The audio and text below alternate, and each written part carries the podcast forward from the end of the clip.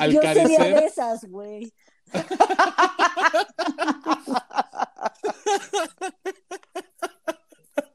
no mames. bueno,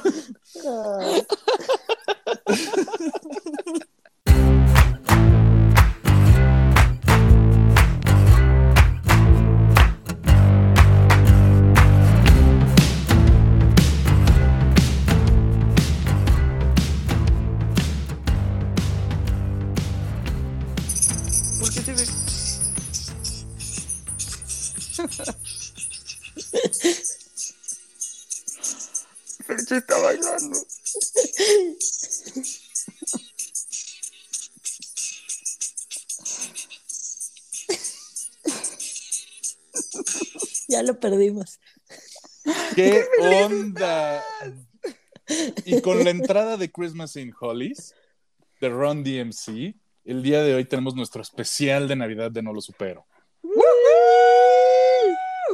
Y no podemos empezar mejor que con un rap.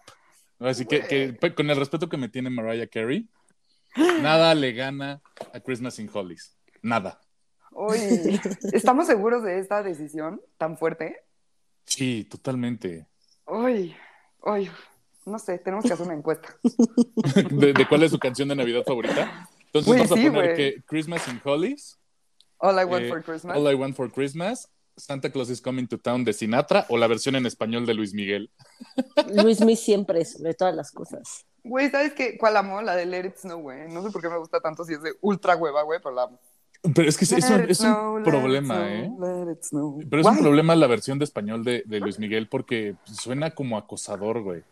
O sea, te mira cuando duermes, te ve mientras no estás, güey. Dices, híjole. Sí, está medio aparte tienes es, toda la sabe razón. de ti, sabe de mí, lo sabe todo. O sea, Sí, Chale, güey. No quiero que me sepan todo nunca, güey. Entonces te digo, e- e- en inglés se escucha medianamente decente, en español es como de. Yo creo que en inglés No se lo escucha igual sé, de amigo. culero, güey. Pienso que seguro se escucha igual de culero. Sí, totalmente. Pero, pero no es lo mismo la voz de, de- de Sinatra, o sea, Deus, que, que Yes. Luis Miguel, que también es Deus latino, también, pero también. Oye, güey, y además la serie nos Ay. ha enseñado que Sinatra invitó a Luismi a cantar con él, güey. Entonces, Exacto. en la vida real tenemos al Sinatra mexicano. sí, es Sí. correcto. De hecho, él es Sí, lo más sí. cercano a, a Sinatra, es pre-Michael Bublé, por mucho que digan, no, es que Michael, no, no, no, No. es Luis Miguel. Luis Pues Miguel en llegó la antes. serie, el disco que iba a grabar, ¿ya terminaron la serie? Ya. Ya, ya. Pues el Sí, disco sí. que iba a grabar es el que grabó Michael Bublé el primer disco. Exactamente, pero Exacto. era, era de Luis Miguel primero. Era de Luismi.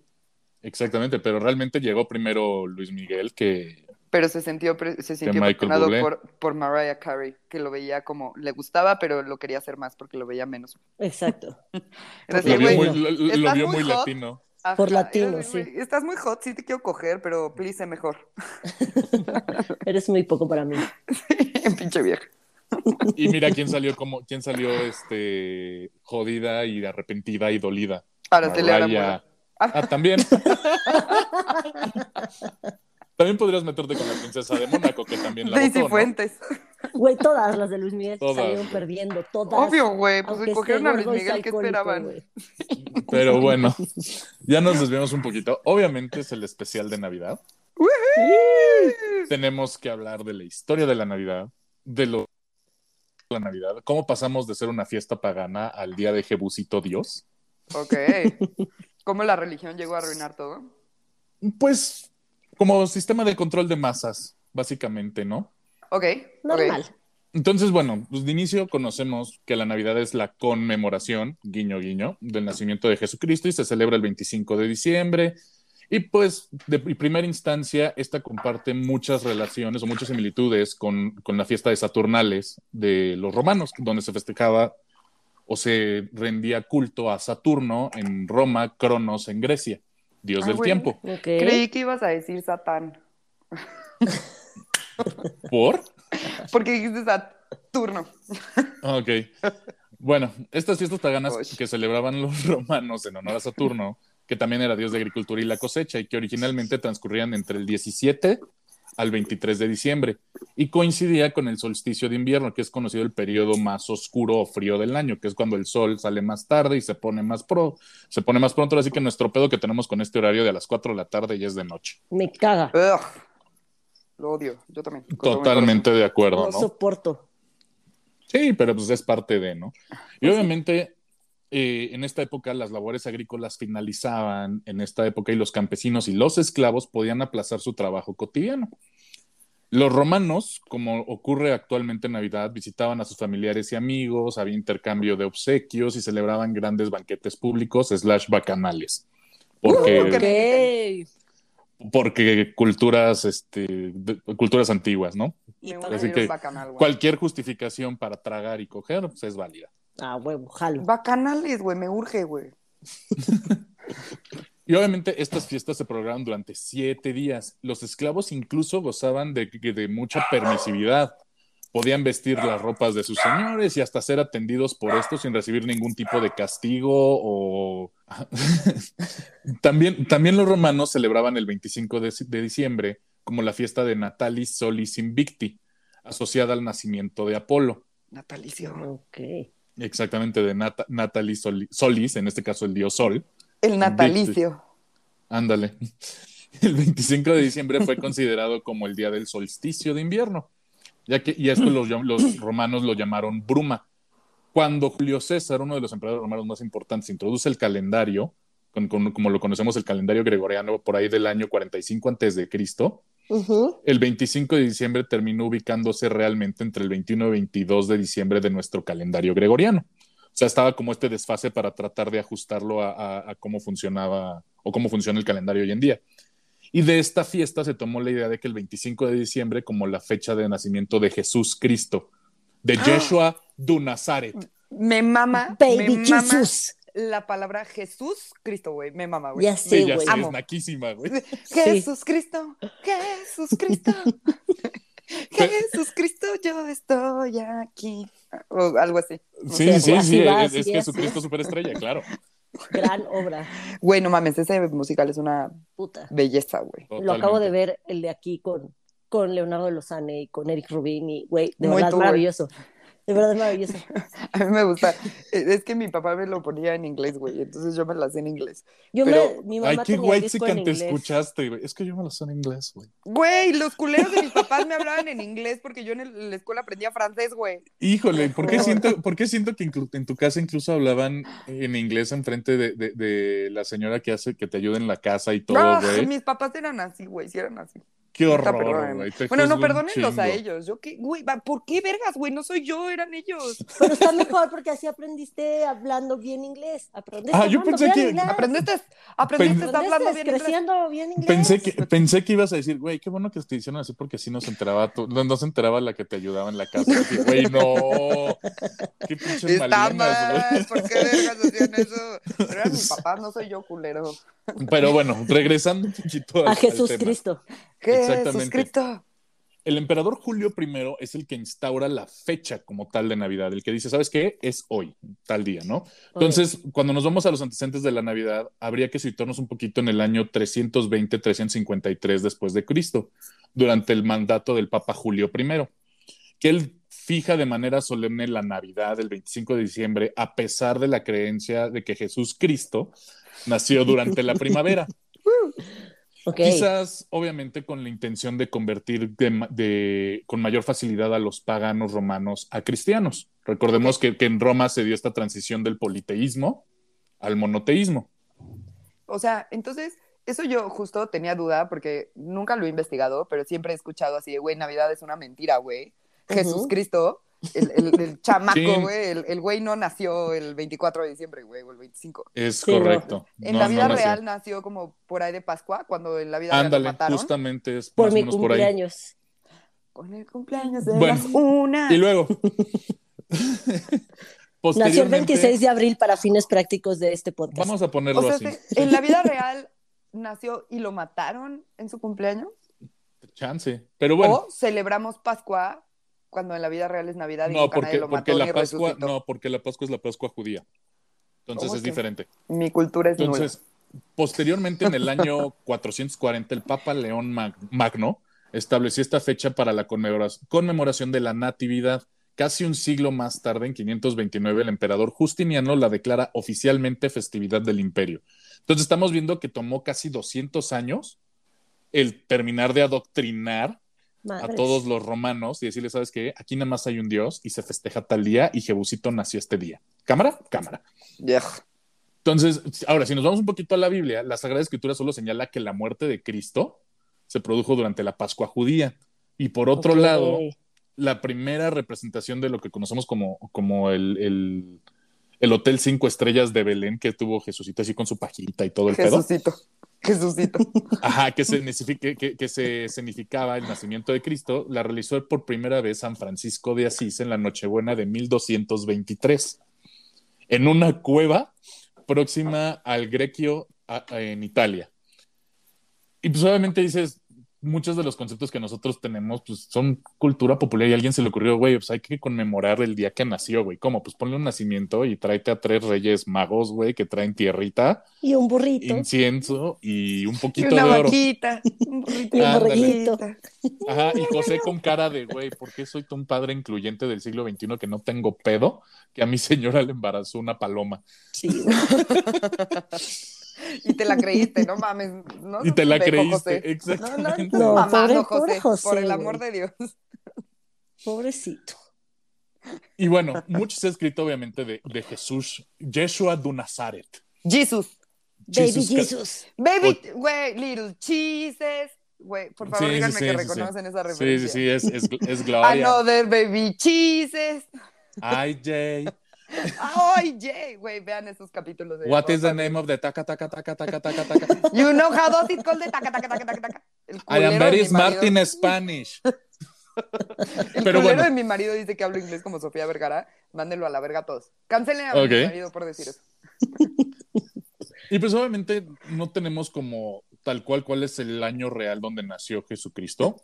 En general, los evangelios no ofrecen datos de esto porque pues, son libros mágicos, o sea, no mames, es el mejor cómic de la historia. Pero si lo tratas de rastrear un poco, los evangelistas, tanto Mateo como Lucas, fechan su nacimiento en los días de Herodes el Grande, el rey Herodes. Y este Yes. fue vasallo de Roma en- durante los años 37 y 4 antes de Cristo, fechas que sí sabemos con exactitud por registros romanos y según los evangelios, que reinó todavía uno o dos años durante el periodo histórico donde nació Jesucristo. Por lo tanto, habría nacido por ahí del 5-6 antes de Cristo, para ponerlo Ahorita un, un poquito, un poquito en, en contexto, ¿no? Obviamente, Ahorita- sí. que estás diciendo lo de antes y después de Cristo y así, güey. Se me hace una mamada y siempre lo he pensado que midamos el tiempo así, güey. Sí. O sea, neta, ¿qué pedo con la iglesia y la religión? Que neta es así, antes y después de Cristo. Es así, güey, en la vida Ahora- real a nadie le importa, güey. O sea, No, importa pero un chingo ahora de gente, no vayas pero tan no. lejos. O sea, tú puedes preguntar Sí. a la comunidad judía y, lo- y los judíos creo que están en el año 4000, güey. O Sí. sea, y los chinos Andrés- igual están como en el año 6000, güey. O sea, sin, sin- sin embargo, Lucas, el, el- el evangelista Lucas señala el año de nacimiento como el año en el que el emperador Augusto ordenó realizar un censo de población, del cual se encargó el gobernador de Siria, que se llamaba Publio Sulpicio Quirino. Sulpicio, güey, amo ese nombre. Ya voy a tener otro perro. Marido, te aviso que necesitamos otro perro para que se llame Sulpicio. Entérate por aquí. El Sulpi. Pues ya- sí, güey, Cuautitlán, Puebla, Sulpi, Dorota y, y Berní. No mames, está perfecto. Sí, claro. Sí, sí queda, 100 bola el Sulpi. Entérate, Andrés. Pero, pero el historiador Flavio Josefo sitúa el censo 37 años después de la batalla de Actium, do que enfrentó a Octavio el futuro, y con el futuro emperador Augusto en contra de, Ma- de Marco Antonio y Cleopatra. Es decir, podríamos confi- con- confirmarlo por el año 5, 6 o 7 después de Cristo. Entonces, tenemos un rango de 12 años de cuando nació. Jebús. Ok. Ok. Además, aunque Judea fuera un reino vasallo, seguía siendo gobernado por una dinastía autónoma y los súbditos pagaban sus tributos al rey y no al emperador romano. Solo cuando se convirtió en una provincia romana por ahí del 8 después de Cristo, hubiese tenido sentido haber hecho este censo. Entonces, por, por eso nos, es un poquito complejo determinar cuándo nació y si nació Jesús Cristo. Y sí nació. Quiero Sí, que sepan que Fercho hizo air quotes. Sí, totalmente, güey. Ahora, volviendo al tema de, de- de la fecha, la fecha incorrectamente considerada como año 1 fue establecida, ya fue, lo puedes considerar como por accidente o, in- o de manera intencionada en el siglo VI por un monje bizantino que se llamaba Dionisio el Exiguo. Sí, Exiguo, el ex, El ex. quien diseñó el nuevo sistema de datación de los años para separar la era pagana de la era cristiana. Sus mamás. El, el año previo era el año Domini, año del Señor, es decir, el día de que, que ellos instituyeron como pues, aquí nació, y en Ajá. sustitución la datación romana a, a- en sustitución al ad urbe condita, desde la fundación de la ciudad, es decir, Roma. Ad No sé si- urbe condita es Condita. Desde, la fundición, desde la fundación de la ciudad. ¿Eso Sí, significa? desde, desde la urbe condita, Ok, ok. urbe de ciudad. Ahora, vamos a empezar a ver de cómo se empiezan a dar algunas de las tradiciones de la Navidad. Aquí ya quedamos que Jesús no nació donde tenía que nacer, que era Más sí nació, menos, 12 más años. menos, exactamente, y que no nació en Navidad. Nació el 26 No. de abril, eso ya lo. Ya, ya Mónica ya, lo- este ya dijo que, que ella cumple años Sí. junto con Jesús Cristo. Ah. Jesus. Jesús Cristo. Pero obviamente hay que tocar de dónde viene el arbolito, ¿no? Yes. Ey. Súper sí. Que la Zuna y los Camaramburu tenemos el mismo arbolito. Y es. Yeah. Lo puse el jueves. Justo hoy voy bueno. a poner yo. Bien. Las, las juzgo un chingo. Un árbol de Navidad tiene que ser un árbol, no tablas. Pero bueno, Mira, Vamos a dejar- vamos a yo progresar. te juzgo un chingo a ti porque existes y no te digo nada. sí, ya sé, pero no hay tema ahí. Es el significado que le damos, Fernando, y es no cortar arbolitos de verdad, aunque por Lo cada puedes uno. rentar. ¿Qué? No, No esperen. importa. Si quieren un arbolito, cómprenselo a Fiore Natura, A nuestra floristerista a favorita. nuestra floristirista favorita, y vende unas coronas y vende nochebuenas y todo es muy perfecto. Entonces, Todo por padrísimo. favor, una vez más, vayan y síganla en Instagram, arroba Fiore Natura. No, es cierto. Sí. En Instagram Y de hecho, arroba. ya, ya, ya que ya Pues nos debe también. pagar patrocinio. Sí, ya, danos o sea, algo, ya, culera, pinche Patricia. Que nos ponga el árbol. Todavía, todavía nos reclama que el capítulo pasado es la primera vez que la saludamos. Pinche vieja, güey. Todo el Todavía tiempo que la ya es famosa como floristerista. Seguro Pero tiene bueno. más seguidores. Después de este pequeño comercial, fue el profeta Jeremías en el siglo 7 antes de Cristo que, que estableció un concepto de las costumbres de los pueblos son vanidad. Porque un leño con plata y oro lo adornaban y con clavos y martillos toda esta época de Roma y afirmaba que no se que, que, que al hecho de no se que no se movieran o que no o que estos ídolos no se movieran pues era básicamente fanatismo e idolatría. Esto en el siglo VII. Y Jeremías se refiere a la vanidad de adorar objetos sin valor, propio de los paganos que en lugar de venerar al Señor o Dios verdadero, Jehová, en este caso porque esto es 7 antes de Cristo, Jehová. ajá, podemos concluir que pues, el árbol de Navidad no existía como tal. Ok. Pero estos versículos revelan una costumbre ancestral de cortar un árbol para adornarlo y como hacían los babilonios para dejar regalos debajo del mismo. Yay. En la Tertuliano, un cristiano que vivió entre los siglos 2 y 3 después de Cristo, critica los cultos romanos paganos imitados por algunos de sus correli- correligionarios al colgar laureles en las puertas de las casas y encender luminarias durante los festivales de invierno. Perdón, neta se llama Tertuliano. Sí, la pura tertulia. Güey, Ahora un gato. nombre. Ahora va a ser un gato. Los romanos tenían unos nombres increíbles. Sí, sí, sí, están chingones. Y bueno, los Perdón. romanos también tenían acostumbrado, estaban acostumbrados a adornar las calles para los saturnales, pero fueron sobre todo los celtas quienes decoraron robles con frutas y velas durante los solsticios de invierno, y era una forma de reanimar el árbol y asegurar el regreso del sol y de la vegetación. Entonces, desde tiempos inmemoriales, el árbol ha sido un símbolo de fertilidad, regeneración y reinicio. Entonces, al igual que el Halloween, hay muchas cuestiones que podías ver en otro tiempo, El que venía Halloween. desde atrás. El Halloween. El, el Halloween. Perdón, estoy súper dispersa, güey. Mi cruda no me lo permite. Obviamente el cristianismo, el cristianismo no se quedó atrás y adoptó y transformó estas costumbres paganas ante la imposibilidad de erradicarlas. Claro. No, no Como podías siempre. erradicarlas. Culeros de la verga. Y pues cuenta la leyenda que en el siglo VII después de, después de Cristo había un roble consagrado a Thor en la región de Hesse en Alemania. Y cada año durante el solsti- solsticio de invierno se le ofreció un, se le ofreció un sacrificio. El misionero Bonifacio taló el árbol por sus huevos ante Bonifacio. la mirada de, de güey, qué pedo de los lugareños, y, y se puso a leerles el evangelio. Y en cambio les dijo, pues ahí les va un abeto, un árbol de paz que representa la vida eterna porque sus hojas siempre, sus hojas siempre están verdes y porque su copa apunta al cielo. Entonces, a la verga les cortó su árbol y dijo, ahí les va este. Qué culero. Mientras güey, les lee el evangelio. güey. No mames. Era Bonifacio, puto Bonifacio, güey. Sí, sí, sí. Y a partir de entonces empezaron a talar abetos durante la Navidad y por algún extraño motivo que todavía no se sabe, este, no, no los adornaban igual con esta situación de paganismo, pero sabes, se seguían ciertos, haciendo ciertos tipos de sacrificios que fueron derivando en las cenas de Navidad como las conocemos, ¿no? Benditos sacrificios. Sí, güey, eso sí. Se cuenta o se dice que el teólogo Martín Lutero puso unas velas sobre las ramas de un árbol de Navidad porque centellaban como las luces de noche invernal. Y dos ciudades bálticas se disputan el mérito de haber erigido en una plaza pública el primer, el primer árbol, de, árbol de Navidad como tal. Tallinn, Estonia en 1441 y Riga, Letonia en 1510. Unos comerciantes tal cual locales instalaron un abeto en la plaza del mercado de Riga, lo, lo decoraron con rosas artificiales, bailaron a su alrededor y finalmente le prendieron fuego para iluminarlo. Ay, qué culeros. ¡Güey! ¿Qué está pasando? No arruines que voy a poner mi arbolito hoy. Porque Pues mira, así. a- aparentemente así le prendían. Créeme, a mí me causó un poquito de conflicto cuando lo vi porque fue así de, bueno, mames, pues es un arbolito de Navidad, güey. Sí, güey. Y así se dio el primer incendio de Sembrino. Ajá, se una pinche fogatota chingona, güey. Qué poca. Chale. Fernando vamos a- arruina mis sueños. pero bueno, obviamente hay que hablar de ese gordito bonachón con chapitas que realmente parece que está pedo, pero no está feliz. Que Papá Coca-Cola inventó. Papá Noel, el viejito pascuero o San Nicolás. Me mama que sean San Nicolás. Sí, sí, Sí. O Chris Kringle, son algunos de los nombres que él tiene, ¿no? Con los que se conoce universalmente al personaje legendario que según la cultura occidental trae regalos a los niños por la Navidad, la noche del 24 para amanecer el 25. Entonces, se trata de un personaje basado en la figura de un obispo cristiano de origen griego, conocido como San Nicolás de Bari, que vivió en el siglo IV en Anatolia, en los valles de Licia, que hoy en día es Turquía. Nanatole. Anatolia, Ah, verga. Nanatole.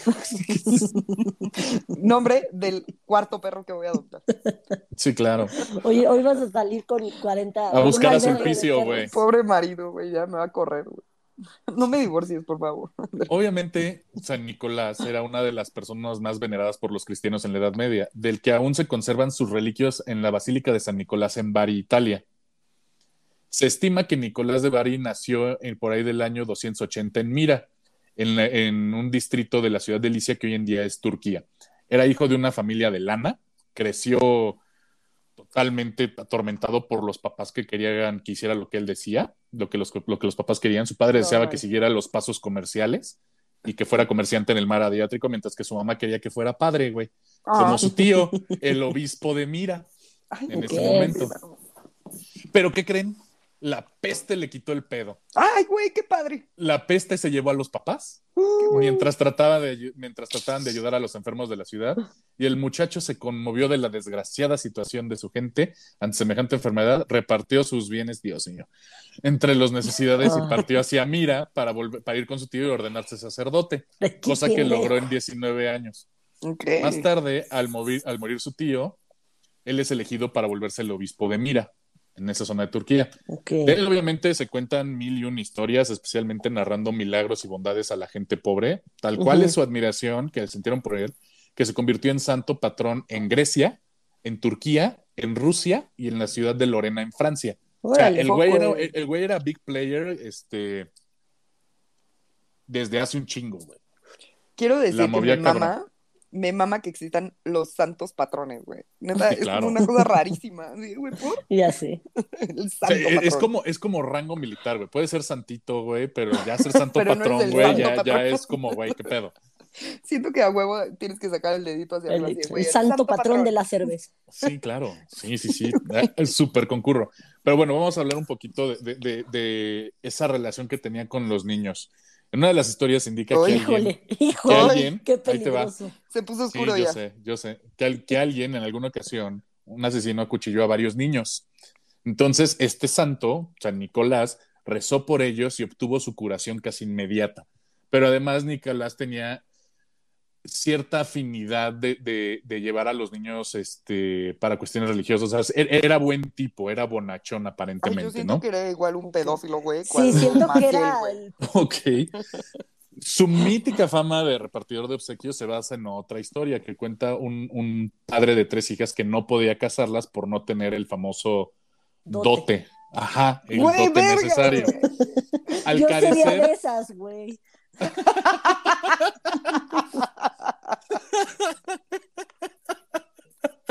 no mames. bueno,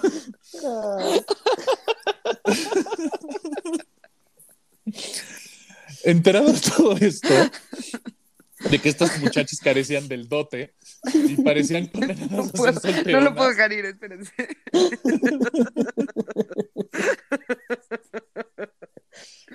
Ya, por favor. No puedo, güey. No puedo. Pero bueno, lo que hizo, lo, lo que hizo Nicolás al enterarse fue esperar a que estas chavas cumplieran edad de casarse y les daba una bolsa llena de monedas de oro a cada una de ellas Para Mónica que- Vaz, para que pudieran para que pudieran pues, pagar el dote, ¿no? fórmate, Mónica. No, güey, pondría un negocito. ¿Cuál se lo va a dar al pendejo? No, A pinche güey, no mames. Me ¿Te vuelvo cuenta? emprendedora. Se Ya cuenta, te, te vuelves bruja, güey. Ya es Eran también. emprendedoras. Pero bueno, También.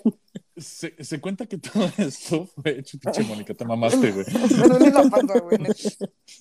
Ya pasó hace un chingo y yo sigo. güey. Ya, pero bueno, se cuenta que todo esto lo hizo, lo hizo Nicolás en secreto. Y porque entraba en una entraba por la ventana y ponía las bolsas de oro dentro de los calcetines de estas, de estas niñas que colgaban sobre la chimenea. Eh, para Mucho miedo de. Nicolás, güey. Quería, como que iba y les dejaba el dinero de, güey, te doy el dinero para que me vendas a tu hija, ¿sabes? Pero mira, pero ahí sale la historia de, de por qué se, se cuelgan calcetas. O sea, para que el güey entre por la ventana, te ponga tus moneditas de oro y te puedas casar, güey. ok. Verga. Ya le voy a decir a mi mamá que neta ya no cuelgue el- la botita navideña que me hizo, que está muy bonita, mamá, pero ya no la pongas, por favor.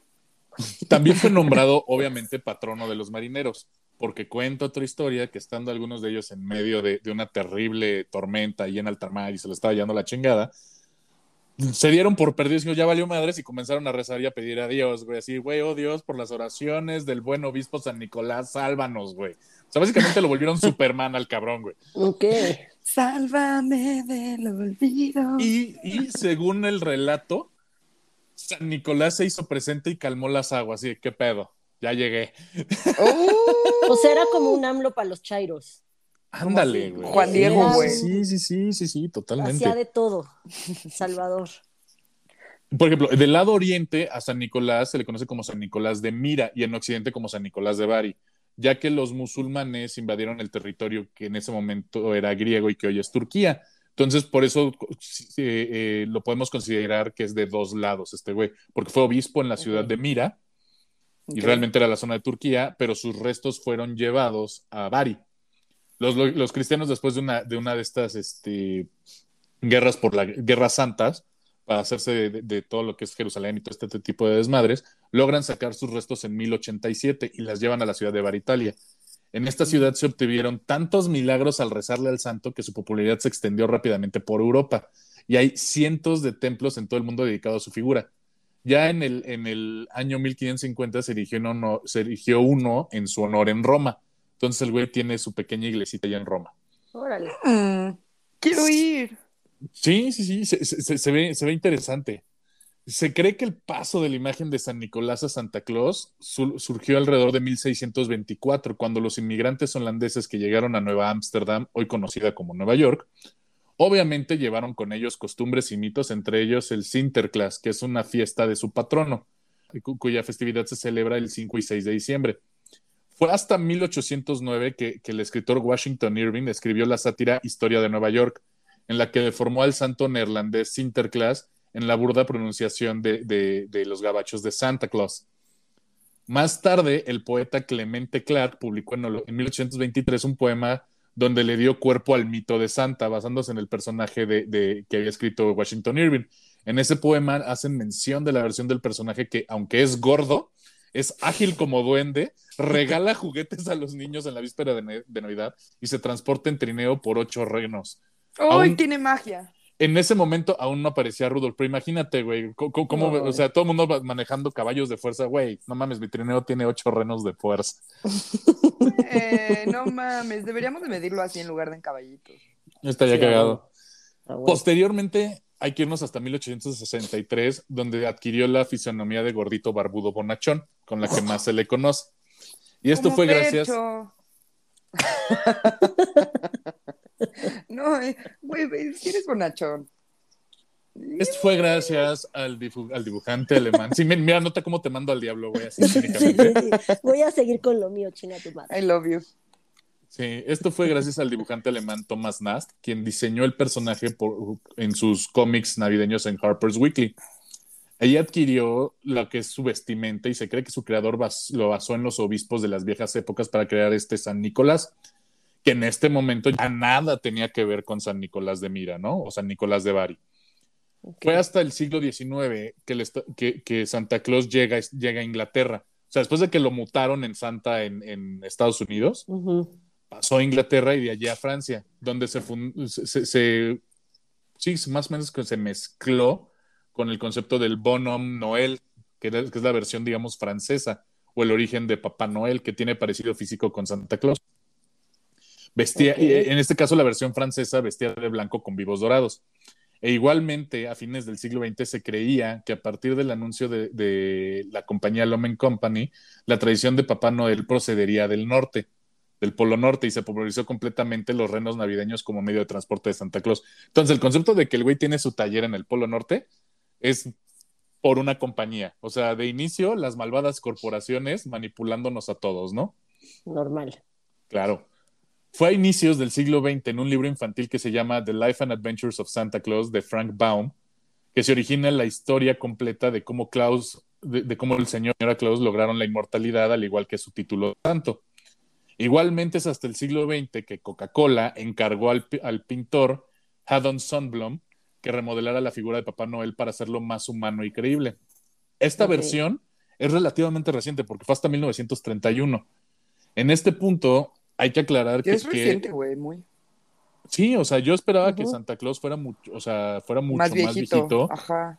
Sí, totalmente. O sea, eso, eso a mí me, me sorprendió un poquito cuando le estaba escribiendo esto, ¿no? O sea, bueno, que sí es más viejito, nada más el nombre sí. es más nuevo, ¿no? Aquí Y es la imagen actual. Exactamente. De Coca. Que, que sí fue Coca, ¿no? Al final. Eh, Es justamente a lo que voy. Esto es solo una leyenda urbana, la creencia de que el color rojo y blanco de Santa Claus tenga su origen en los anuncios de Coca-Cola, Ah, que empezó a partir de 1931.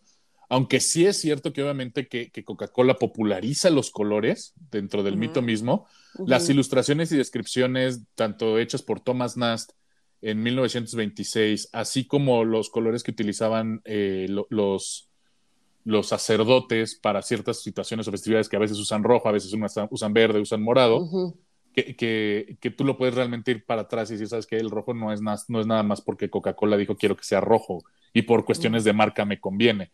Porque, pues, güey, si es un santo y ya era obispo, pues vestía de rojo. Y el rojo, si no, me- si no mal recuerdo, es para temas de festividades.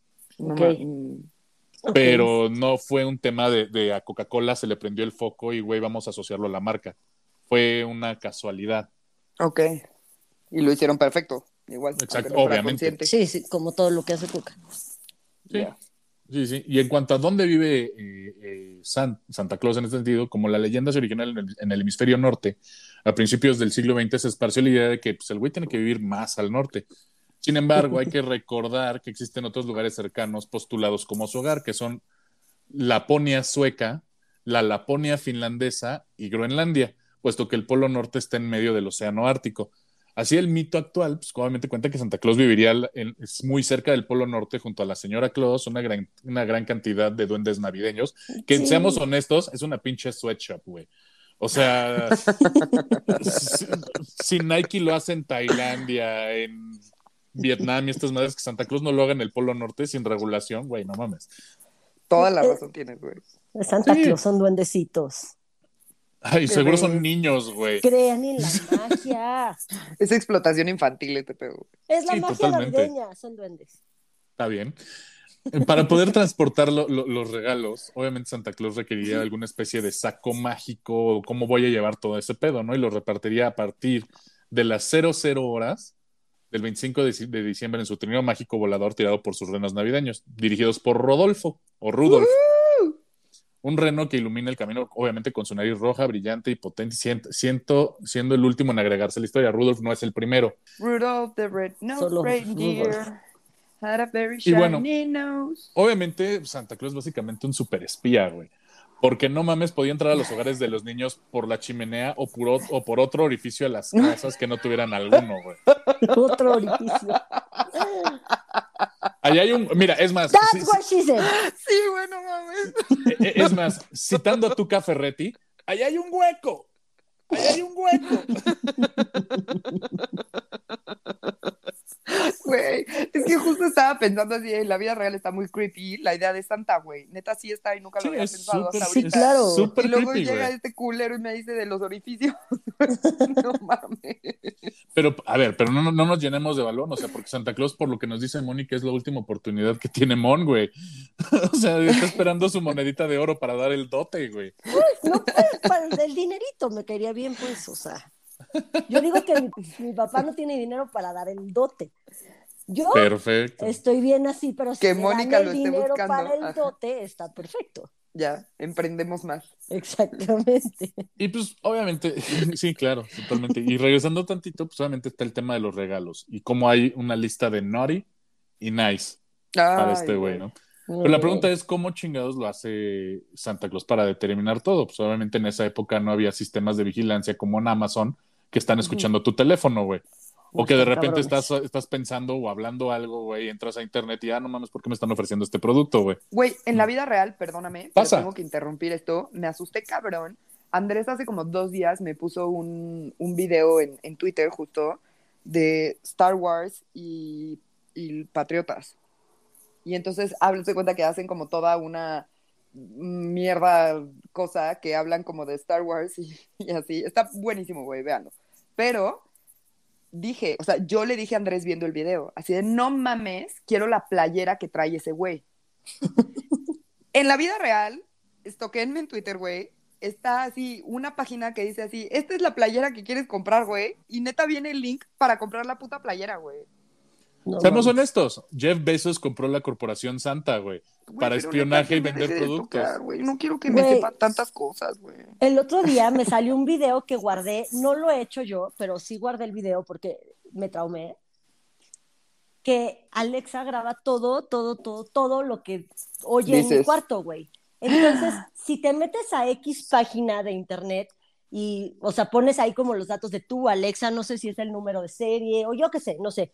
Pero el caso es que te salen, te llega un, un archivo a tu mail con todas las grabaciones que tiene Alexa. No el Alexa, buenos días, no, o sea, todo lo que has hablado en tu cuarto, o sea, y está grabado un video de un güey que pone, vean, y le pica, y así de una conversación de él con su esposa y que el niñito pasa corriendo y que se ve que no están hablando con Alexa, o sea, de que está grabando, o sea, esto lo está grabando No mames. puta Alexa, güey. Y Sí, es nosotros- espionaje, güey. o sea, todo, espionaje. todo, aunque no esté su puta lucecita prendida, nos está grabando la culera, güey. Te amo, Alexa. Pero, Te mira cuando duerme. exacto. Ta, ta, ta, ta, ta. Chale, güey, no mames. Todo Está regresa a Luis Miguel. les- le voy a poner ese. Y bueno, obviamente, que- Obviamente Sí, sí. en esa época no había Alexa. ¿Qué es lo que tenía Santa Claus? Un telescopio con el cual veía a los Ay, niños. lindo. No, güey, lindo no, güey. Está muy creepy, güey. Y de ahí determinaba, pues si te dejaba un regalo, si te dejaba tu Nintendo 64 que O tardó un, año en llegar, o un carboncillo, güey. Entonces, pues obviamente, eh, eh, eh, pinche Santa, güey, se mama, güey. Boyerista culero, güey. Sí, cabrón, güey. Aparte niños, güey, ¿qué le pasa? No, güey. Los orificios, güey. Pero bueno, obviamente no todos los países tienen a Santa Claus como su figura de Navidad para el 24. Ay, aquí Hay dicen, otros- El niño Dios. No, no sean el niño Dios, sean Santa Claus, por favor. Es como decir cabello. Para empezar, el, el niño Dios El es todavía Dios. más, es más este difícil de creer que Santa Claus. Todavía Santa Claus te, te ponen una estructura de negocio, de todo el año está haciendo juguetes, todo el año está, está midiendo las métricas de los niños para ver si son buenos o está malos, güey.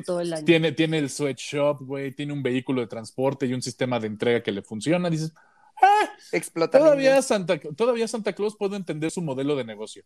El niño Dios es un puto bebé, güey. A ver, imagínatelo cargando un PlayStation, güey. Lo mato, güey. A mí el niño No, Dios güey. me traía ropa. Santa Claus me traía juguetes y los reyes también, y el niño Dios me traía ropa. Entonces era medio de hueva para esa época. Sí, pues sí. ¿Qué no te trajo el niño Dios? Calcetines. Así, Sí, güey. Chamarras, culero, ropa interior, calzones. Pero sí me traía, me traía todos, la verdad. Yo era cliente de todos. Muy bien. Sí, papá. igual, güey. Yo, yo, yo, tenía suscripción a todos los servicios de, de paquetería de esa época, güey. Sí, güey. El No, ratón. a mi casa no llegaba el niño Dios. Era Santa No. Claus, los reyes. El ratón sí, obvio, pero Santa Claus y los reyes en Navidad. Gracias, papás. Hicieron Pero una bueno. gran infancia en, en mi vida. Para ponerle un poquito de, de, de velocidad, vamos a hablar de otras versiones que hay de Santa Claus en otros países. Y uno, y uno viene de la tierra de tu familia, Mariana, del País Vasco. De España. Más que nada del País Vasco, más que de España, porque en Es España hay dos. En la vida real no es tan vasco. O sea, sí es vasco, pero no, es un pedo. No entiendo. Bueno, pero es justamente para la región también de Navarra, pues, porque justamente Ya. si lo encontré, se llama el olencero. Y se representa como un hombre grueso, manchado de carbón y de buen comer. El creador del. Eh, eh, Aita Donostia, una, una- Donostia una, una escritora, lo describe como un cabezón muy inteligente o puerco barrigudo. Podría ser yucateco también. También. Su singular característica es que vive aislado de la sociedad dedicado a hacer carbón vegetal en los bosques. Le encanta comer, beber bien y cada invierno baja, las montañas, baja de las montañas a los pueblos. Es un pinche ermitaño. Pero lo que hace es baja en la época del, solsti- del solsticio y le trae juguetes a los niños, a los niños gentiles y buen pedo y que creen en Jesús. O sea, aquí hay una condicionante. A diferencia de Santa, nada Sí, pide sí, que seas sí. bueno o malo. El olencero te dice, tienes que ser católico, güey. Si no, Sí. mm, no hay tema, ¿no? Ese es uno de los que, de, lo- de los que existen en España. Curiosamente hay otro, y este es mi favorito, y desde hace un par de años quiero, quiero, quiero tener uno en mi, en mi, al lado de mi árbol de Navidad, es el tío Nadal. El tío Nadal es un elemento, vamos a llamarlo así, a falta de otra palabra, de la mitología catalana y la tradición navideña, obviamente en la región de Cataluña. Y la variante más, más extendida consiste en tomar un tronco o leño, normalmente de, de algún abeto, dejarle comida cada noche y taparle con una manta para que no pase frío. Cuando llega Nochebuena, los niños de la casa lo golpean con palos mientras Ay. cantan para que, y cito, cague regalos y dulces por debajo de la manta el día 24 de diciembre. El extremo visible del tronco normalmente le ponen una carita sonriente, listo para que lo agarren a palos. No mames. Y critican las piñatas que son muy agresivas. Es lo mismo. Espera, encontré el verso de Navidad, güey, el del tío Nadal. Se llama Caga tío, almendras y turrón, no cagues arenques que son demasiado salados, caga turrones que son más ricos, caga tío, almendras y turrón, si no quieres cagar te daré un bastonazo, caga tío. Estoy muy feliz con esto, güey. Güey, les vamos a poner fotos en Twitter del chingado tío Nadal. No mames, yo quiero tener un, un tío Nadal en mi casa, güey. Un pinche tronquito Güey. con carita feliz, arroparlo y agarrarlo a palos el 24, güey. ¿Ya ves por qué tenemos un árbol de puros tronquitos? Son puros tíos nadales Ay, güey. que forman un árbol de Navidad. No mames, Es voy a una hacer mamada, letras con güey. glitter que digan Nadal. y se los voy a poner. No, no, no, e- e- es que es una joya. Y con eso solamente iba, iba a tocar un poquito el tema de, de- del niño Dios, pero pues sí, el niño Dios nada, es un niño regordete que no puede ni caminar, ni hablar, ni nada, y aparentemente él puede traer juguetes, ¿no? Entonces, ah, Pues es lo mismo, es pura magia. Si Santa puede, el niño Dios puede, claro. pero creer Si un en el tronco niño puede- Dios es como decir cabello. si, si creen en un tronco que caga dulces y turrón, pues vaya, todo, todo es válido, güey. No, o sea, Pues sí. es una puta maravilla. Me cae bueno. perfecto, güey. Perfecto. Bueno, y ahora sí que aprovechando ya, ya que terminamos un poquito de la historia de la Navidad como la conocemos, pues vamos a armar el pinche debate. ¿Cuáles son las películas de no Navidad que vale la pena ver en Navidad? Black Christmas. ¿Aplica Peliculón. cabrón? Sí, Peliculón. totalmente. Duro de Para matar. mí es Rent. Gremlins. Uf, Gremlins. Gremlins, sí, güey. Star Wars. Star Wars aplica. Star Sí, Wars pero, pero no es tan o sea, navi- es pero no es de Navidad, o sea, no tiene Pero como no dijiste elementos no de Navidad. Sí, pero o sea, que sean más bien como consideradas de Navidad, o sea, que generan división, ¿es o no es de Navidad? Eh, O sea, obviamente duro el de mundo matar. de Jack, que es de Halloween, pero bueno, la mitad de la Exactamente, gente pero ahí habíamos No llegado- es, güey. No es. Tiene la No. palabra Christmas. No, Es una Halloween. película, es una película de Halloween De que Halloween. curiosamente pasa en Navidad. Estoy es una película de Navidad, güey. Dice, No. o sea, se llama Nightmare Before Christmas. ¿Sabes cuál, cuál otro puede ser? Bueno, sí. Es Tiene el difícil. nombre Halloween, Christmas. Halloween. Aplica para dos. La Halloween es de que nos Navidad. escucha, la abuela García, y Mm. yo hemos hecho encuestas en diferentes ocasiones y Ya siempre sé. gana que es película de Halloween. Lo O sea, yo mucho, sé que Mariana, siempre pierdo. esta. Me vale verga, güey. No, es de Navidad, güey. Tiene la palabra Christmas on No importa. ¡Ah! Los odio, güey. Neta, me ponen mal. Y la otra que A ti también, mí- abuela, te odio. Te va a gustar el reggaetón. Fíjate que la, que la otra que es de mis favoritos, no sé si lo ubiquen, una que se llama Trading Places con Eddie Murphy y Dan Aykroyd. Es súper buena. Sí, que pasa, el, el rico se vuelve el pobre y el pobre se Ah, vuelve el sé rico. Sí, es un Freaky Sí, Friday sí. y ahí medio raro. Ajá. Ajá, exactamente. Y Dan Aykroyd está todo ebrio en la fiesta de Navidad robándose el salmón y lo saca de la barba, güey, así, ah, dando vergüenza. Sí. sí, sí. Y pues ahora sí que, que- que preguntarles a ustedes, ya que llegamos a la conclusión de no llegamos a ninguna conclusión de si es de Navidad o no. Ugh. Sí es.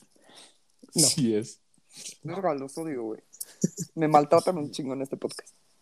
No, te, te lo mereces por no hacer la tarea. Ay, güey, fue una vez. Santa Claus te va a traer un carbón. Ay. No, ¿sabes qué me va a Mientras te, traer? ve, te- mientras te ve mientras duermes, güey. Me va a traer una cartera de azoka, culero. Eso me va a traer Santa Claus, acaba de llegar. Así, así. Ya llegó así, Santa Claus, se adelantó. Así, así. Pues es que Santa me- Claus son los papás. Oh. ¿Por qué? Ah, el marido ahora. Sí. El Por marido. eso, como es el marido, te observa cuando duermes, te mira al despertar. Marido, no seas creepy, por el amor de Dios.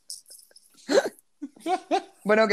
Ah, Nightmare Before Christmas es de, Es de Navidad. Halloween. ¡Ah, verga, güey! Ah, no puedo con ustedes. Rent, Rent es una película de Navidad. ¿Rent? Bueno, o sea, digo, la obra de Broadway, obra. pero yo tengo la película porque la amo. Es de Navidad, güey. Que, que fíjate, la vez estaba platicando co- co- con, mi hermano de cuál es, digamos, de las mejores películas de Navidad en general, y es Milagro en la calle 34. Sí. Y, no, pero aparte, el argumento, como buen pinche abogado, es, güey, probó legalmente la existencia de Santa Claus, se van todos a la verga. Así, ahí se acabó el, se acabó el argumento, güey. Güey, ¿sabías que yo no, o sea, la vi una vez y no la he vuelto a ver? es como muy que- buena. Me acuerdo que me sentí muy triste viéndola, entonces ya no la, o sea, ya es así de bueno. Neta, con todo y que gana el juicio. Güey, de verdad. O sea, la vi una vez y me acuerdo, neta, de la tristeza que sentí, que fue tan grande que no la he vuelto a ver. Y eso que me mama Da- llorar y Dale otra la verga, oportunidad. Y, por ejemplo, ¿cuál Sí. sería su, su top 3 de películas navideñas? Güey, Christmas Vacation. O sea, Ah, los. Griswold, güey. no mames, güey. Así, ¡squaw! Y neta trae la ardillita aquí atrás, así en la espaldita, güey, y sale corriendo. No mames, es la mejor película de Ok, Navidad. ok, ok. Esa Eso es sí. una. Cada 25 de diciembre en esta casa se ve esa película. O sea, no hay de Ok, otra. Hasta nos fuimos a Las Vegas una vez en Navidad y la vimos, güey. ok, ok. Dos. Ok. Ah, güey, las de. Por favor, no me odien, güey. Las de Vanessa Hudgens, que van como Güey, tres Switch ya. Princess o Princess Las amo, Switch, güey, Las sí, amo, las güey. Ya amo. vi la 3 que acaba de salir, güey. Las amo. Son También- malísimas. Le acabo de las decir a mi hermana hace dos días de, güey, hay unas películas que sale cada pinche Navidad en Netflix. Güey, llevamos y no tres puedo años. parar porque es malísima, pero es navideña y Pero lloro, hay güey, que lloro, ver, no la amo, lloro, güey. Sí, pero yo lloro. también. Qué amo, oso, güey. las amo. Ok, ¿y la última? Y Klaus, güey. No mames. Klaus es Ah, la de, la de Netflix. Sí, Para mí Klaus es la uno, definitivamente. hermosa. Está muy güey. buena. Sí, de hecho, Es mi película de Navidad favorita es Klaus. Güey, es hermosa, güey. Lloras, lloras de amor. O sea, güey. La Es otra que más me gusta es el Grinch, pero el Grinch caricatura. Me caga desde que lo hizo Jim Carrey, no puedo.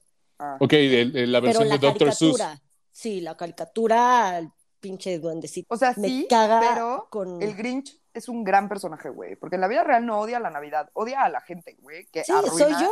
todo. Sí, güey. Soy yo. Es, el You're a Grinch Amo la Navidad y muy odio a perfecto. la gente. Mr. Grinch. Sí, yo por eso amo el Grinch, pero el Grinch versión caricatura. Y la última, La última, que, que tienes que verla el día 25, así de güey. Ay, no sé. O, de este, incluso, o que incluso si le pones al 5, sale en cine permanencia voluntaria, güey. O sea, pues, todos los años está ahí, güey. Es que, ¿sabes qué? No soy tanto de repetir películas, más bien todos los años me echo esas que salen en Netflix navideñas, malísimas, con actores Las desconocidos. amo, güey. Son Pero las me mejores, echo güey. todas, o sea, todo el repertorio navideño que ponen en Netflix y que generalmente son películas de Netflix, me las echo todas y siempre sale la 1, la 2, la 3, entonces cada año me voy por la nueva de las que ya vi viejitas. Y siempre obviamente son de una reportera gringa que se fue a cubrir una cosa navideña al Ajá. castillo de no sé qué en un pueblo que no existe y termina Y se siendo vuelve la princesa. reina, güey. Ajá, Ok. entonces todas son así iguales, pero son Las amo, güey. A partir del 15 de diciembre, Netflix es una Sí. puta maravilla, güey. Una puta maravilla. Totalmente. Sí, sí. Y 15 de fíjate, noviembre. Y fíjate Ajá. para mí es mi pobre angelito 2. No puedo Oh. dejar de ver mi Ujú. pobre angelito 2. Porque Pero la no dos. mames. ¿Ok? La 2, la 2. La 2 en Nueva York es una mamada. O ok. sea, es, es genial. Elf, Will Ferrell gets me. Güey, Sí. es increíble. I love you. Sí, Will Ferrell soy yo, güey, cuando, me, cuando estoy en época de Navidad, güey. O sea, es, es de, Elf güey. buenísima, güey. Muy bien. He, sí, he gets me, güey. Otra vez. Y la otra es, curiosamente, es la de Seth Rogen, la de The Night Before Christmas. Ay, Se paran un la de- pedo. Ay, es buenísima. No, Puta. Es me mata de risa, güey. Sí, es Buenísima, sí. divertidísima. Te ríes Sí, Bien, sí. Fercho. Bien, me recordaste Pura comedia, que güey. tengo que ver. Pura comedia, Muy bien, muy bien. Sí. Y pues bueno, Gracias. en esa nota, pues vamos a darles una feliz Navidad. No, todavía nos quedan capítulos, ¿verdad? Sí, Olvídenlo. nos quedan como dos o tres, pero igual tengan feliz Navidad, porque ya todo diciembre es Navidad. Pongan su tronquito del tío Nadal. Sí, Todos. Tápenlo. Sí, mejor, me- mejor. eh, eh, aparte, el tío Nadal hace, hace más sentido. Va a cagarte juguetes, güey, pero y te, te puedes vengar porque te espió el cabrón, güey. Santa Claus se pela. Sí. Sí, sí. Ni te enteras, güey. Si te dejó unas monedas o no, si te dejó un carbón o no, si tocó a los niños o no. No mames, güey, qué creepy. Ay, ¿por qué, Fernando? Porque Bueno, así. lo hemos dicho todo el podcast. Sí, Sí. totalmente. Todo En este fin. capítulo. Les dejo yo el Twitter del podcast, que es arroba no lo supero MX. Les dejo el mío, arroba ferchohdz88. Y pues obviamente vamos a hacer encuesta de película de Navidad. ¿Y quién, a quién les gustaría tener como, re- como el que les mande los regalos? ¿Y Santa Claus, el tío Nadal o el O Baby? Jesus. O, ba- o Baby Jesus, güey. Baby Sí, totalmente. Jesus. Bueno, yo les quiero decir que todo este capítulo he visto a Fercho como Ross, siendo el Holiday Armadillo, intentando como contarle a Ben la historia de Hanukkah. The Maccabees. There was a town called the Maccabees. Entonces, por favor, imagínense a Fercho así. Este, en este capítulo también quiero mandarle un chingo de amor a mi sister from another mister Jamón. Te amo con todo mi corazón. Nunca nos escuchas, pero este capítulo de Navidad lo tienes que escuchar, güey. Me vale verga. Y te amo con todo mi corazón. Jamón, gracias por estar en mi vida. Y ah, pónganos, por favor, sus fotos de arbolitos, lucecitas, güey. De tíos nadales. cómo- ajá, Pongan güey, su cómo tío Nadal, arreglan. por favor, güey. Cuéntenos cómo arreglan en Navidad. Quiero que sepan que Fercho ama la Navidad tan cabrón que se va a dar el rol siempre a ver lucecitas y así, güey. O sea, neta es una persona muy intensa con esto. Entonces, mándenle sus cosas de Navidad a Fercho. Háganlo muy feliz, porque en general no es. Entonces, démosle Güey, ¿por? un mes. Pues, güey, siempre te quejas de la vida igual, los tres, pero bueno. Sí. Normal. Entonces todos somos infelices. Pero eso es bueno que la Navidad Por eso existe este podcast. O sea, neta, de ahí nació este podcast. Es un regalo de Navidad, güey. Y ya, y pues los quiero, gracias por escucharnos. Mi Twitter es MarianaOV88, mi Instagram es Mariana Oyamburu. Feliz Navidad, los queremos un chingo, mándenos fotos, este, Holiday Armadillo y that's it. Y yo soy Monuna, muchas gracias por escucharnos, tengan bonita semana. Mis redes sociales son, en Twitter estoy como una tuitera y en Instagram como Monuna. Y pues tengan feliz Navidad. Quiero que sepan que estamos vestidos navideños los tres. El suéter de Fercho tiene foquitos y prenden. Mariana es de Star Wars con gorrito navideño y yo Siempre. de Mickey Mouse también navideño. Star Wars. Es Pero- R2D2. Es de Arturito. Es de Arturito con gorrito navideño. No digan Arturito, por el amor de Dios. R2D2. Arturito Ok, es el de la casa de papel, que me dan Pen- ganas de pensé, pensé que lo ibas a hacer como español. R2 de 2. R2 de 2. ¡Feliz Navidad, amigos! ¡Los queremos! Pásenla bien. No sean como Santa Claus, No, por favor. stalkers. 25 de diciembre, na.